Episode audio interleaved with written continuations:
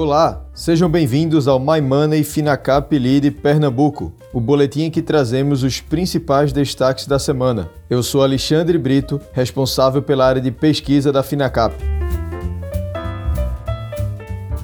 O índice Bovespa interrompeu a sequência de quedas observadas nas últimas três semanas e chegou a negociar novamente na região dos 120 mil pontos. Investidores acompanharam atentos ao desfecho das eleições da Câmara dos Deputados e do Senado, que terminou com as vitórias de Arthur Lira e Rodrigo Pacheco, respectivamente. A reação do mercado foi positiva. O nome de Lira já era bem visto pelos investidores para o andamento das reformas. Os recém-eleitos já iniciaram um movimento de aproximação ao presidente Jair Bolsonaro em prol de uma agenda comum e eficiente. A votação do orçamento deste ano, que está pendente, será acelerada para que ocorra até o início de março. A aprovação das reformas tributária e administrativa no médio prazo também estão entre as prioridades, embora a possibilidade seja vista com ceticismo por analistas políticos. Para o setor privado, contudo, o grande desafio do governo será resolver a equação para manter o compromisso de equilíbrio fiscal diante do aumento da pandemia, que vem levantando debates sobre a volta dos programas de auxílio.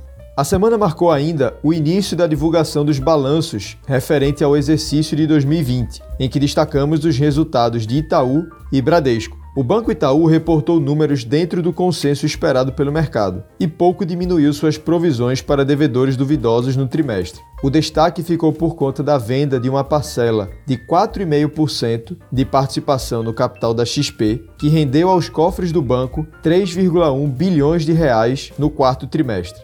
O Banco Bradesco reportou números acima do consenso, sendo mais agressivo na diminuição de suas provisões e anunciando bonificação de ações aos seus acionistas. O resultado foi bem recebido pelo mercado, que começa a observar a recuperação do banco aos efeitos da pandemia.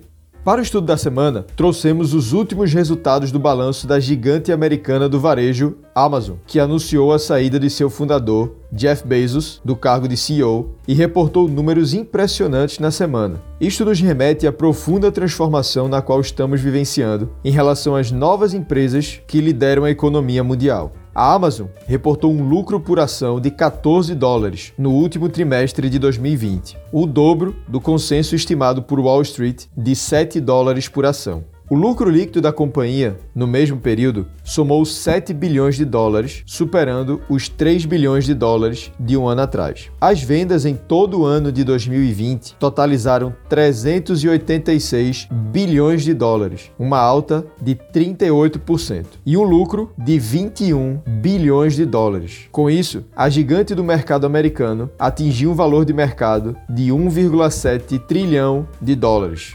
Em relação às empresas, à espera de um momento oportuno para a venda de sua fatia remanescente de 37,5% na BR Distribuidora, a Petrobras acredita que um patamar próximo a R$ 26,00 para a ação da empresa começa a ficar mais interessante para viabilizar a oferta de venda. A Petrobras vem segurando a venda do ativo por entender que a cotação do papel da BR Distribuidora deveria, pelo menos, ficar acima do valor que atingiu após a privatização da companhia em 2019. XIX. Em julho daquele ano, a Petrobras reduziu a sua fatia na distribuidora de 71% para 37,5%. Na oferta, as ações da BR Distribuidora foram precificadas em R$ 24,50, mas logo em seguida à operação, o papel se estabilizou entre R$ 25 e 27 reais. Após quatro meses de negociação e mais de 200 horas de reuniões, o governo de Minas Gerais, o Ministério Público e a Defensoria Pública assinaram com a Vale um acordo de 37,68 bilhões de reais para reparação dos danos causados pelo rompimento da barragem Brumadinho em 2019. Este foi o boletim My Money Finacap Lead Pernambuco. Até a próxima semana.